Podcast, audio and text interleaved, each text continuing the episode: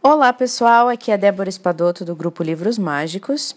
Nós estamos lendo o livro Amar e Ser Livre: As Bases para uma Nova Sociedade, de Siri Prembaba. É um livro que fala sobre relacionamentos. Eu espero que vocês estejam gostando. E hoje a leitura vai ser um pouquinho mais estendida, um pouquinho, é, porque eu não quero perder toda essa parte, tá? Que para encerrar o capítulo 1 são as chaves para a reconversão da energia. Então a gente veio falando até agora de como que a nossa energia, a nossa essência divina foi interrompida, esse fluir divino da nossa energia foi cortado, né? Quando é, encerramos, a gente parou de ser espontâneo e passamos a usar máscaras e não somos mais a nossa essência, né? Perdemos um pouco da nossa essência. E agora fala então para a gente é, traz as chaves para a reconversão dessa energia. E é por isso que são três chaves que eu vou ler elas todas na sequência, tá? Para que esse áudio seja bem. É, esteja todos, todas elas aqui e seja bem, bem efetivo. Então vamos começar. Existem muitas camadas de energia distorcida encobrindo o nosso verdadeiro eu. Na medida em que você vai removendo essas camadas, a sua percepção também vai se ampliando e você começa a perceber dimensões da sua essência que antes estavam encobertas. Quando a gente vai trilhando o caminho do autoconhecimento, é isso que acontece, né? A gente vai limpando e vai subindo uma poeira, a gente nem sabia que tinha tanta sujeira lá embaixo, né? Tenho sugerido a quem busca a verdade que procure tomar consciência do momento em que perdeu a sua espontaneidade. O instante lá atrás, na sua infância, em que perdeu a capacidade de manifestar a verdade do seu coração. O momento no qual a confiança se transformou em medo e o amor se transformou em ódio. Ou, em outras palavras, o momento em que encobrimos o nosso eu superior que é o nome que eu uso para designar a nossa essência, o nosso eu superior, aquele que se manifesta pela expressão genuína da energia vital. E esse momento em que perdemos a nossa espontaneidade e cortamos a nossa essência divina, contém a chave da liberdade da nossa vida. Existem algumas portas de saída desse labirinto e eu sugiro o uso de três chaves que podem abrir as portas para a libertação dessa energia que está bloqueada. Chave A: examine as suas insatisfações. Então, essa é a chave A. Como eu já disse anteriormente, uma pista importante são as suas insatisfações no dia a dia. Procure tomar consciência delas e do motivo pelo qual você está insatisfeito. Examine todas as situações que disparam em você esse sentimento e muito provavelmente você encontrará ali sinais e pistas para identificar aquele momento crucial lá na sua infância no qual houve o rompimento com a sua essência. Ao estabelecer a relação de causa e efeito com a dor original, você poderá então identificar as máscaras que você escolheu para se proteger e vai começar a abrir espaço para a cura. Quando a gente começa a ver, a, a, reconhecer atrás do que, que a gente se esconde, a gente começa a, ser, começa a ser possível perceber que não somos essa máscara, que podemos tirar isso e sermos nós mesmos. Certa vez, durante um dos meus satãs, satsang, desculpa, que é uma palavra sans, sans, sânscrita, que significa encontro com a verdade, um evento do, desse autor, né?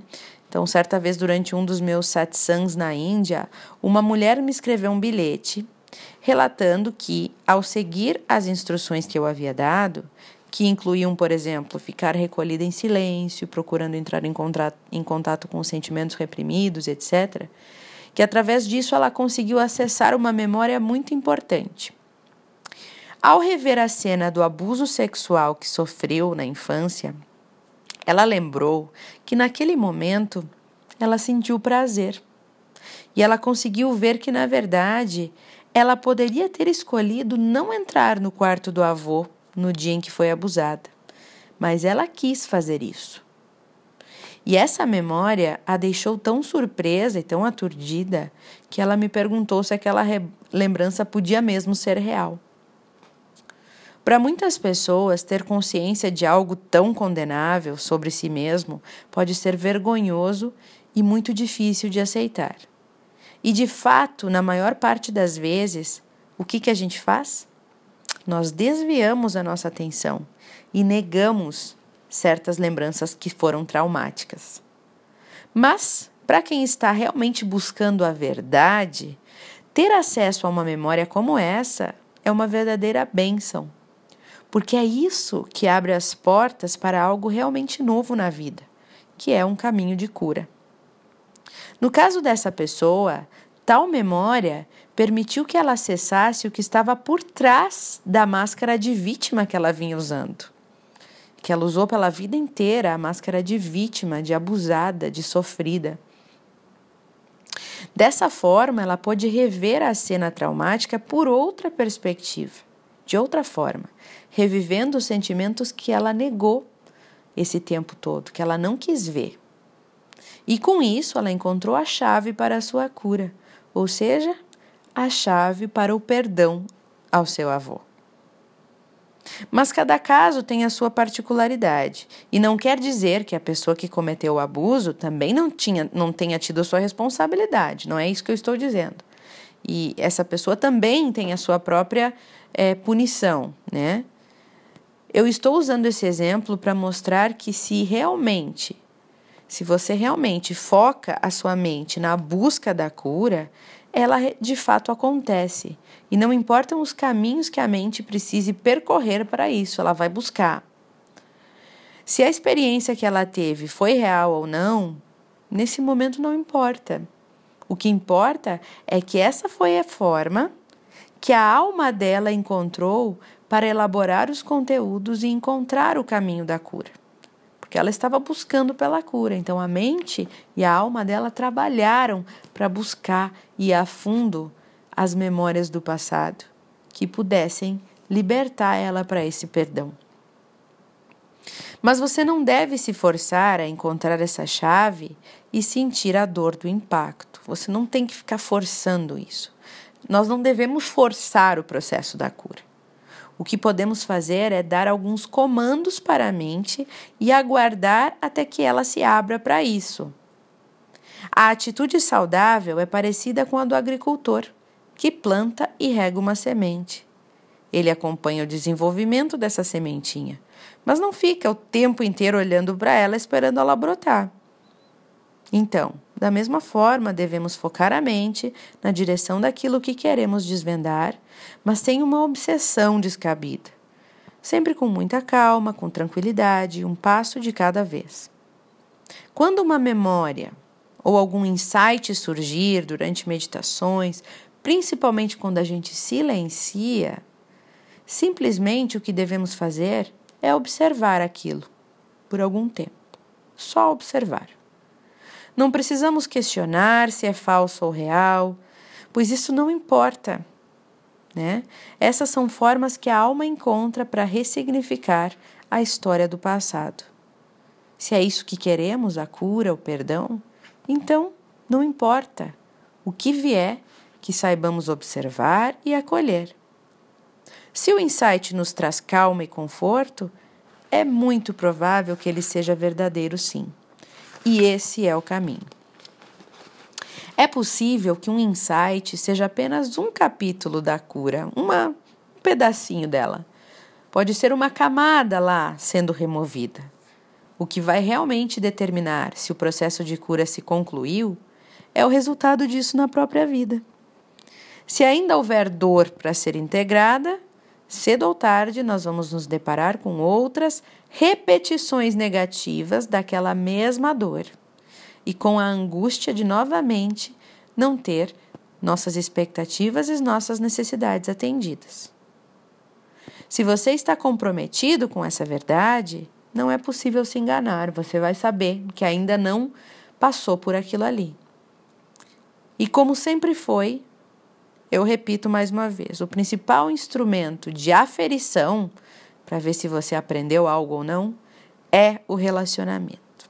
é o relacionamento com as pessoas, é a nossa oportunidade de saber se realmente passamos por algo ou não. Se já conseguimos passar por cima de, um, de algo, né, de uma lição. Todos os tipos de relacionamento servem como indicadores, mas o relacionamento afetivo sexual, esse de casal, esse com entre homem e mulher, ou hoje em dia, né, outros tipos de, de relacionamentos também, é, é esse afetivo sexual que vai mostrar com mais clareza onde estamos, justamente porque envolve a sexualidade. Esse aspecto de consciência humana que busca nos, nos trazer de volta para a unidade. Nesse processo, porém, é preciso estar atento para as diversas armadilhas da mente. Memórias como a dessa pessoa que falamos podem ativar outro mecanismo de defesa, a culpa. Essa pessoa muito possivelmente poderia pular de um mecanismo, de uma máscara de vítima para uma máscara de culpada, né? E é muito fácil cair nessa armadilha. Sentir atração sexual pelo pai ou pelo avô é perfeitamente natural para uma criança que está apenas desabrochando. Aprendendo sobre os seus sentimentos, a criança está. No mundo dos adultos, porém, isso é visto como algo condenável. Porém, um adulto sentir atração por uma criança e dar vazão a isso através do abuso, isso sim é muito grave. Agora, a criança, sem entendimento, não deve se sentir culpada por aquela situação. Mas ao tomar consciência de sentimentos como estes, vividos na nossa infância, é preciso tomar cuidado para que não julguemos esses sentimentos com a nossa mente adulta, contaminada já pelo medo e pelo ódio, pelo ódio. Porque dessa forma estaremos nos aprisionando na culpa, como eu falei. Se quando adultos não estivermos suficientemente maduros para acolher aquela criança que fomos, inexperiente, sem saber nada da vida, né? A cura então não será possível. Nós precisamos saber acolher aquilo que fomos e o máximo que conseguimos ser dentro daquilo que passou. É como estar com a chave na mão e não poder colocá-la na fechadura se você analisar a situação dessa forma. Né? Então você precisa estar aberto para acolher o passado, as situações que passaram e saber que você fez tudo o que podia no seu nível de entendimento daquele momento e eliminar a culpa. A chave B. Identifique o seu prazer no desprazer. Nós já lemos um, um áudio sobre isso, né? E qual que era o, o seu prazer no desprazer, né? Então, identifique isso. Como já falamos anteriormente, é importante notar as situações em que intimamente temos prazer ao presenciar ou provocar a dor ou o sofrimento, em nós ou nos outros, tanto faz. Trata-se de uma distorção muito comum porque todos nós temos isso ou já experimentamos isso. A percepção desse prazer no desprazer ou no sofrimento, né, abre uma fenda na consciência pela qual podemos reconverter essa energia vital distorcida. Enquanto não houver uma consciência clara de que existe prazer em odiar e ser odiado, não conseguiremos de maneira alguma nos libertar desse ódio e de todas as suas consequências. Como vimos, essa distorção ocorreu exatamente no momento em que fomos impedidos de sermos nós mesmos, quando a energia vital foi impedida de seguir o seu fluxo natural. Assim nasceu o prazer negativamente orientado. Então verifique lá no que que você sente prazer, quais sentimentos ruins que despertam você um certo prazer. A raiva, a vingança, né? Ou quando você não consegue algo e pode dizer para o mundo o quanto você é sofredor e vítima, isso te traz algum prazer? Vá fundo, né, nessa pesquisa sobre você mesmo. A chave C. Essa é uma chave interessante, pessoal, mas ela diz muita coisa e vocês vão ver. Chave C. Tome consciência das suas fantasias ou, ou tendências sexuais. Olha que interessante. As fantasias sexuais nos dão pistas muito claras de como ocorreu o bloqueio da energia vital lá atrás na sua infância. Como pode, né? Vamos ver então. Já sabemos que boa parte da angústia que vivemos hoje e das frustrações que experimentamos por conta das situações destrutivas que se repetem na nossa vida tem base na repressão sexual. Então, muitos das, dos sofrimentos atuais têm base nessa repressão sexual. Isso gera uma fixação, uma espécie de obsessão com aquele tema, com aquela situação, que muito comumente se manifesta na forma de fantasia sexual. Olha só que interessante. Eu sei que é difícil de encarar de frente as nossas fantasias e tendências sexuais, até para a gente pensar sobre elas estudá-las a fundo. Tem pessoas que sentem vergonha até de pensar sobre isso, né? Por conta da culpa e da vergonha que geralmente isso envolve. Mas, se pudermos estar abertos para nós mesmos, né, e analisar o que, que realmente é uma, uma fantasia, uma tendência sexual nossa, elas servem como pistas valiosas para encontrar a solução de todos os tipos de problemas que se repetem na sua vida e que aparentemente não tem nada a ver com sexualidade. Não importa se o problema é financeiro, profissional, de saúde, se existe uma repetição negativa, seja de doença, seja na carreira, não consegue arrumar emprego, seja no, no relacionamento, seja é, pessoal, isso significa que há uma fixação sexual da sua psique em algum ponto lá da sua psique, do seu inconsciente, que você precisa trazer à consciência. E as fantasias sexuais oferecem dicas de onde a energia vital foi bloqueada lá no passado, na sua infância, e de como isso está gerando a repetição negativa hoje. Ou seja, elas ajudam a fazer o link entre a causa, o que, que é a causa, o que, que provocou aquele bloqueio naquele momento, e o efeito, as repetições negativas que estão acontecendo até hoje na sua vida. As fantasias sexuais também funcionam como uma seta ou um sinal que indica onde a mente está fixada, né? onde ficou estagnado, o que pode ajudar também a localizar a imagem gerada pelo trauma da cisão, do ponto de ruptura dessa energia. Essa é a chave fundamental para que a energia possa voltar a circular novamente na sua vida. Então, Abra esse momento para você mesmo, permita que as fantasias venham para a sua consciência. Aceite e acolha as suas fantasias sexuais sem julgar ou sem se opor, porque isso vai te ajudar a possibilitar a sua transformação. Para te ajudar a entender melhor como funciona esse processo da busca da imagem através das fantasias sexuais, alguns exemplos podem ser úteis. Vou te explicar. Eu conheci um rapaz e ele estava tendo sérios problemas profissionais. Ele não conseguia se encaixar nos cargos para que era selecionado. Apesar de ele ter um grande talento potencial, talento e potencial para obter sucesso profissional, de alguma forma ele sempre acabava se boicotando e perdendo ótimas oportunidades. Durante a investigação sobre a causa desses sucessivos fracassos, ele relatou ter a fantasia sexual de bater na mulher enquanto ele transava com ela. Então, ao estudar essa fantasia com o tempo e procurando relacionar essa fantasia com situações da sua infância, ele pôde ver a dimensão da raiva que ele sentia da sua mãe. Olha que interessante. Ele guardava uma profunda sensação de impotência que fazia com que ele não se sentisse capaz de ter sucesso na vida. Ou seja, ele acessou uma imagem inconsciente relacionada à sua mãe, na qual ele se sentia inferior e impotente.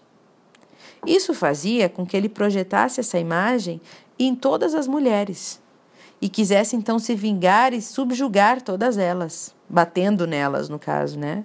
Então, acessar a imagem, ao acessar essa imagem, ela automaticamente começa a se dissolver. Ao ter noção dessa, dessa situação né, dele toda, a ter, ter consciência de toda essa essa situação em si, ele começa, essa imagem começa a se dissolver. Então, aos poucos, as crenças relacionadas a essa imagem também são dissolvidas. No caso desse rapaz, isso significou resgatar a autoconfiança e se harmonizar com a mãe dele.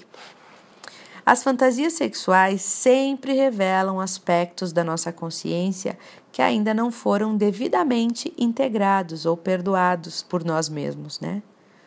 Outro exemplo é de um homem que eu atendi que tinha a fantasia de transar com duas mulheres ao mesmo tempo.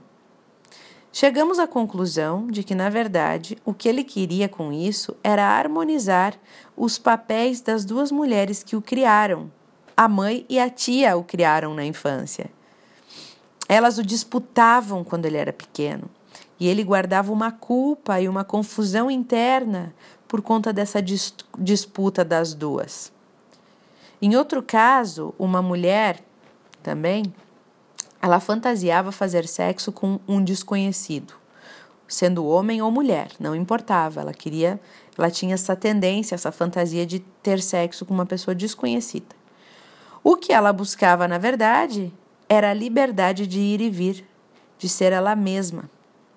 Investigando a sua vida, ela teve consciência de que ela foi muito reprimida, severamente reprimida na infância e violentamente reprimida, o que gerou uma imagem para ela, em sua própria consciência, de que ela precisava ser contida e de que é perigoso se expressar né? Que ela precisava sempre estar tá presa, contida, não podendo ser ela.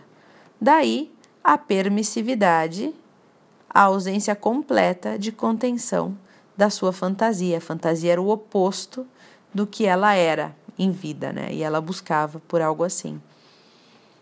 E quando a gente entende todo esse processo, a gente consegue dissolver, ou seja, integrar, reintegrar, né? Perdoar aquilo que aconteceu na nossa infância e olhar para a situação de outra forma e seguir sem aquele peso que nem sabíamos muitas vezes que estava ali. Então é isso, pessoal. Aí estão as três chaves para vocês analisarem a vocês, vocês mesmos, né? Espero que vocês tenham gostado desculpa o áudio ser tão longo hoje, mas eu acho que valeu a pena ler tudo junto. Um abraço para vocês e ótimas reflexões.